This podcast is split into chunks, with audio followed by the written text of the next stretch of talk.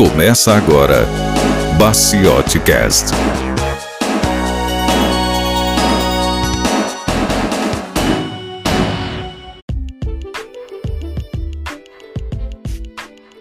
Olá, este é mais um Drops do Baciote Cast. Os Drops são programas menores, onde comentamos alguma notícia dos últimos dias relacionadas à tecnologia. Hoje nós vamos falar sobre uma notícia da Computer World, o link está aqui na descrição. A notícia tem o seguinte título: Apple Card versus outros cartões. Existe diferença no quesito privacidade? Essa notícia ela traz uma comparação entre dois tipos de cartão de crédito: o cartão de crédito da Apple, o Apple Card, e o cartão de crédito comum que nós estamos acostumados a utilizar até então. O jornalista comparou fazendo uma compra de um pacote de bananas. E após a compra, ele foi verificar a questão da privacidade, se os dados foram vazados, etc. Lendo nos termos de uso, termos de privacidade das empresas e fazendo pesquisas com os funcionários, o jornalista constatou que o da Apple Card não compartilha os seus dados pessoais com ninguém. Pelo menos foi o que foi constatado através das pesquisas. Enquanto isso, outras empresas compartilham seus dados pessoais das suas compras com empresas parceiras de marketing. Isso é uma agressão à privacidade do indivíduo, certo?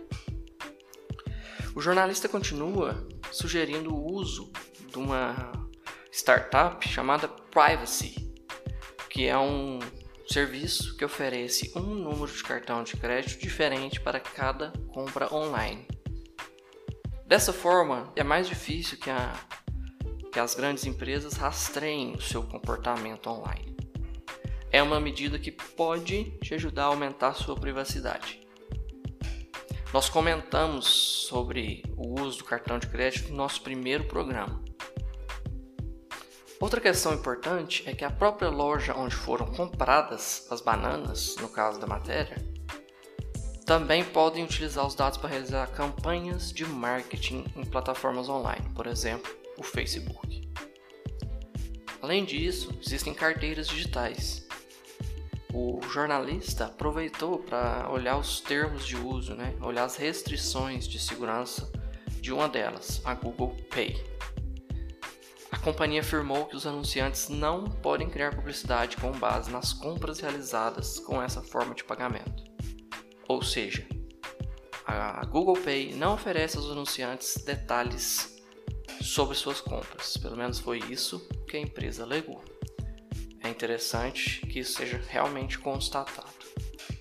Vocês virão também na notícia que alguns apps de finanças pedem para ter acesso direto à sua conta bancária e assim monitorar seus gastos. Ou seja, é bem provável que os seus dados, seus gastos pessoais também estejam compartilhados. É interessante a gente comentar sobre isso para que a população, que os usuários fiquem mais atentos, né? É, nós batemos muito nessa tecla.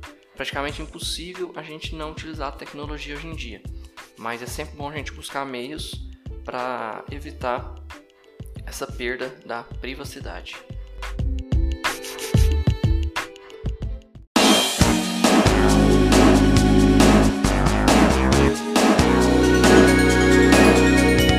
Você ouviu Baciote Cast.